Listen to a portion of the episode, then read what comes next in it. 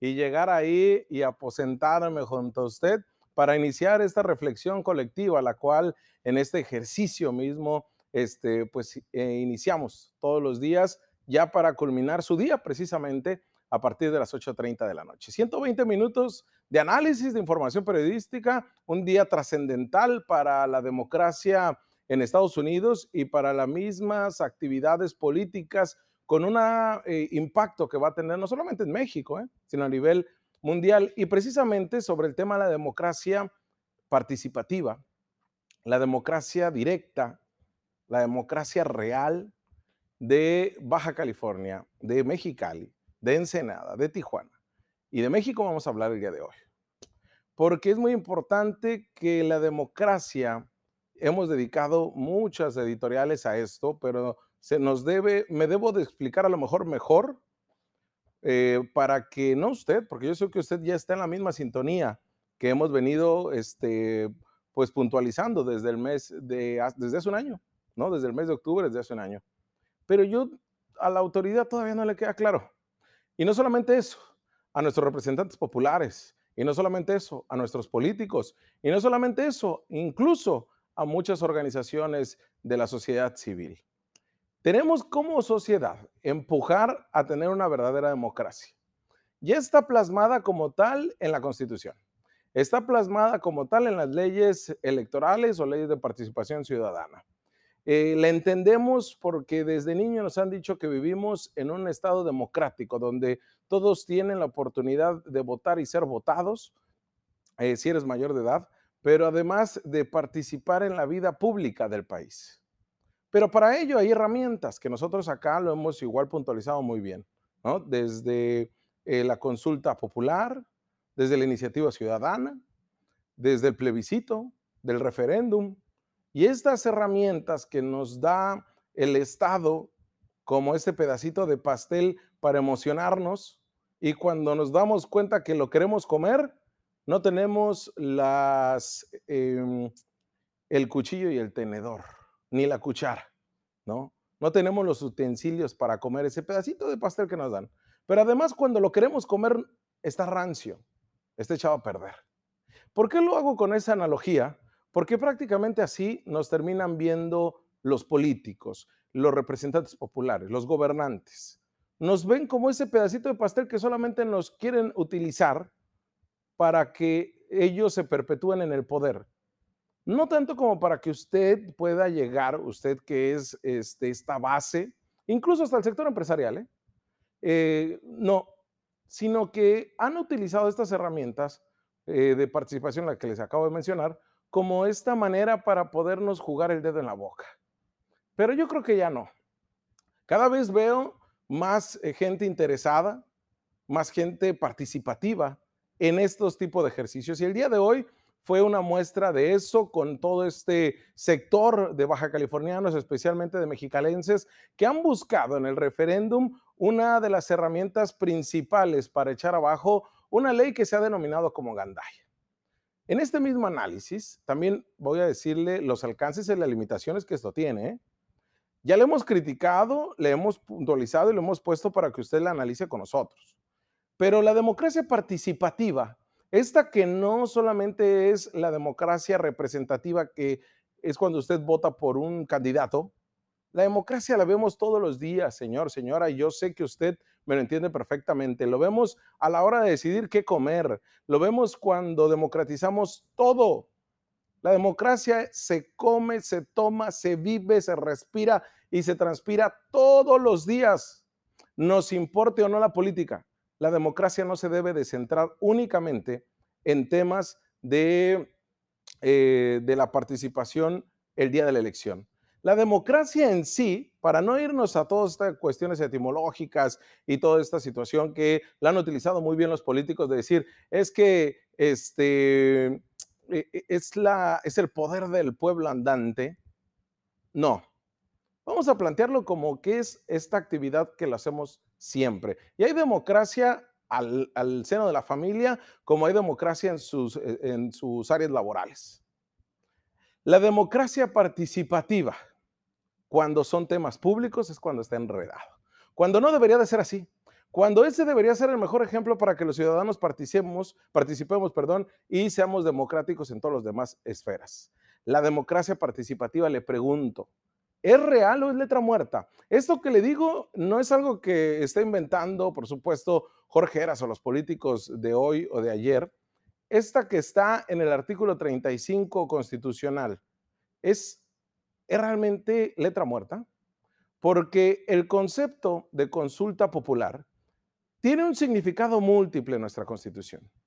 Fue utilizado, de acuerdo a analistas, por primera vez en la reforma de 1983, ese era el artículo 26, y después se volvió a utilizar en el artículo 35 en 2014. Esto para atender temas de la Constitución. El primero de los preceptos atañe a esta facultad del presidente a convocar a la ciudadanía para manifestarse en tanto al Plan Nacional de Desarrollo. En este caso, la consulta consiste en foros, en escritos, en generar todo tipo de expresiones públicas que hasta ahora solo han tenido un sentido simbólico.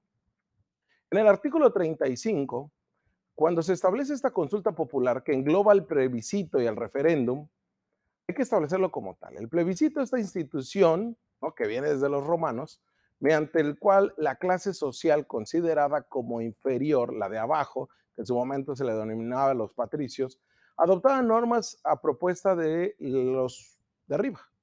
El referéndum, por su parte, se originó en estos acuerdos del sistema parlamentario eh, para aprobar a sujetos ad referéndum, o sea, el referendo o confirmación de lo que establecieron los mandantes de los representados. En la actualidad, el plebiscito es esta opinión ciudadana sobre esta decisión de política general y el referéndum sobre cuestiones meramente normativas. Hay referéndum, se lo hemos puesto acá, constitucional, y tiene por objeto adoptar una constitución o reformarla. También hay legislativa y también hay en la esfera municipal. En la aplicación de la norma que se vote es como se establece. Y se le llama consultivo cuando se pregunta acerca de una disposición determinada antes de que el Congreso se pronuncie. Hay impresión de que las modalidades de consulta son propias de una democracia, que están inmersas y que nosotros las debemos de entender como tal. Sin embargo, funcionan lo mismo para fortalecer sistemas democráticos como para también legitimar dictaduras. Y no nos vayamos tan lejos ni tan rudos, pero ha servido para legitimar acciones de gobierno que son unipersonales, ¿no? O que se ha tomado la decisión este, de manera unipersonal. Con el caso de decirles en Ensenada, con esta empresa gasera, cuando hicieron esta consulta. Este tipo de situaciones podemos verlas en todas partes del mundo, ¿no? Desde la Alemania nazi hasta acciones de gobierno que pintan para el lado de dictador, ¿no? Que lo vivimos actualmente. No en México, en otras partes del mundo. Estas consultas populares son utilizadas para justificar incluso actitudes regresivas. ¿Y sabe quién y por qué le planteo esto? Porque en muchos lugares han incluso querido consultar derechos sexuales, reproductivos o políticos de la mujer. Y se ha buscado a través de eso generar esta participación ciudadana para, sí, hacer acciones regresivas. Y no estoy hablando de Baja California, para no meternos en estas cuestiones. Acá lo más importante es entender esto que queramos o no, el gobierno mismo, los políticos y los representantes populares van a determinar o van a utilizar estas herramientas para su beneficio. Al contrario, si queremos y si le buscamos y si le empujamos, no nos van a chamaquear. Y nosotros podemos generar una verdadera presión, ni siquiera a través de los medios de comunicación, a través de una manera directa hacia con estos mecanismos de consulta para que exijan un entorno democrático que nos permita sortear el riesgo de decisiones arbitrarias de nuestros gobiernos. Este artículo 35 constitucional genera para muchos especialistas dudas en cuanto a sus efectos, por cuando establece la participación total de al menos el 40% de los ciudadanos inscritos en la lista nominal de electores, esto a nivel nacional, y a nivel local el resultado debe tener el 20%. Si no es así, no tiene carácter de vinculatorio, es decir, no cuenta. Y ahí vienen muchas cuestiones que se critican. Sin embargo, ¿por qué sacó todo este tema? Porque el día de hoy, el Instituto Nacional Electoral validó un total de 51 mil firmas cantidad que supera el mínimo requerido, que es del 1.5% del padrón electoral, para la solicitud de referéndum para revertir la reforma constitucional aprobada por el Congreso, conocido como Ley Gandaya. Esta que permitiría que alcaldes, diputados este, y regidores puedan reelegirse sin renunciar al cargo. Pero no solamente eso, hacer campaña. Hay que dejar claro, porque muchos no lo entienden. El tema de la reelección tiene efectos para Baja California desde el 2015. Eso ya se aprobó. Eso ya está muy bien puntualizado. Hay que aclarar otra cosa. La Suprema Corte de Justicia de la Nación ya estableció que los regidores, que los alcaldes, que los diputados pueden buscar la reelección sin separarse de su cargo y hacer campaña. Y recibiendo incluso dieta, ¿eh? o sea, eh, sueldo. Acá lo que se planteó con esta reforma constitucional en Baja California es que no reciban dinero aquellos alcaldes, regidores y diputados que busquen ser reelegidos. Hay que dejarlo muy claro.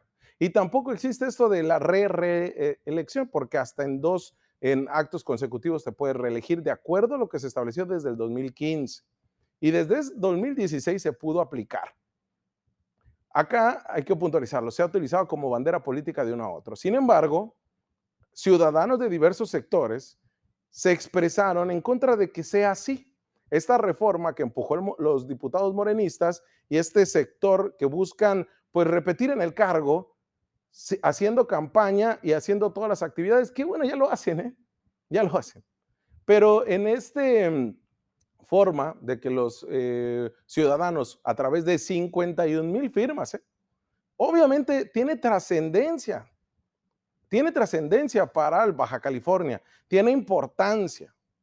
Y ya está en esta etapa final para que por primera vez a nivel nacional se lleve a cabo un referéndum impulsado por la comunidad, no por el presidente, no por el gobernador, ni este, es meramente por los ciudadanos. Ciudadanos, ya también ahí el sector empresarial hizo lo suyo. Y sobre todo cuando el PAN quiso meterse, y el PAN echó a perder todo esto juntando firmas y presumiendo y tomándose la selfie, lo echó a perder. Pero aún así, no hay que este, quitarle la importancia a muchos ciudadanos que pusieron su firma y la importancia que tiene un referéndum como este. Porque sí, a lo mejor ciudadanos apoyados de algún partido político, apoyados del sector empresarial, llámese Coparmex, logran este, menear a este morenismo a través de un referéndum de este calado. Y sería un ejemplo importantísimo. El artículo 24 del que establece de la Ley de Participación Ciudadana en Baja California establece que el referéndum es este proceso mediante el cual los ciudadanos manifiestan su aprobación o rechazo a reformas, a modificaciones adiciones y derogaciones a la Constitución que sean trascendentes para la vida pública del Estado. Y en esto ahí establece muy puntualmente qué es lo que sí puede y qué es lo que no se puede hacer. O sea, ¿para qué sí se puede utilizar este referéndum? Pero es el instituto, a través del Instituto Estatal Electoral, a través del Consejo General, que con las dos terceras partes de sus integrantes, eh, previo un estudio elaborado por la Comisión de Participación Ciudadana y Educación Cívica, determinarán si es trascendente para la vida pública del Estado. En ese proceso está. Debe estar debidamente fundamentado y motivado.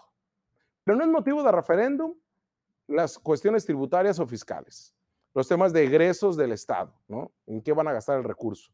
El régimen interno y de organización de la administración pública, actos administrativos, la regulación interna del propio Congreso, su ley orgánica, la regulación interna del Poder Judicial del Estado y las que determinen la constitución del Estado y demás leyes. Uno de los puntos que establecen es que el tema electoral no podría eh, sujetarse a plebiscitos y a referéndum. Ahí, es, ahí podría estarse atorado esta situación.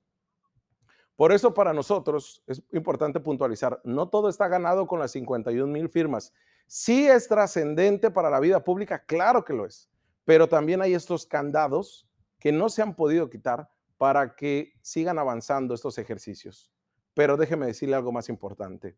Hoy aquellos que pregonan este tema del referéndum, hay algo que no han transitado en establecer estas comisiones de participación ciudadana y vecinal, en los cinco ayuntamientos pueden instalarlas para que usted y yo participemos en modificaciones precisamente a los reglamentos municipales, pero no hemos podido, ¿sabe por qué? Porque no están instaladas estas comisiones y el ayuntamiento tiene la atribución para reglamentar y, organizar el desarrollo de procesos de plebiscito, referéndum e iniciativa ciudadana y demás instrumentos que aseguren la participación de usted y mía, pero no lo han hecho. ¿Sabe por qué? Porque no les interesa.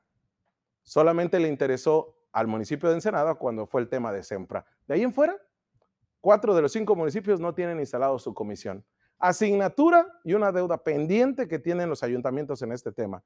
Nos quieren jugar el dedo en la boca. Es hora de que ya no, señores. Por eso están estas herramientas y por eso nosotros nos metemos al análisis directo sobre estos temas. Pero bueno, vámonos a una pausa comercial. Y volvemos porque hoy está cargadísimo el programa. Tenemos mucho análisis, mucha reflexión y mucho tema que informar.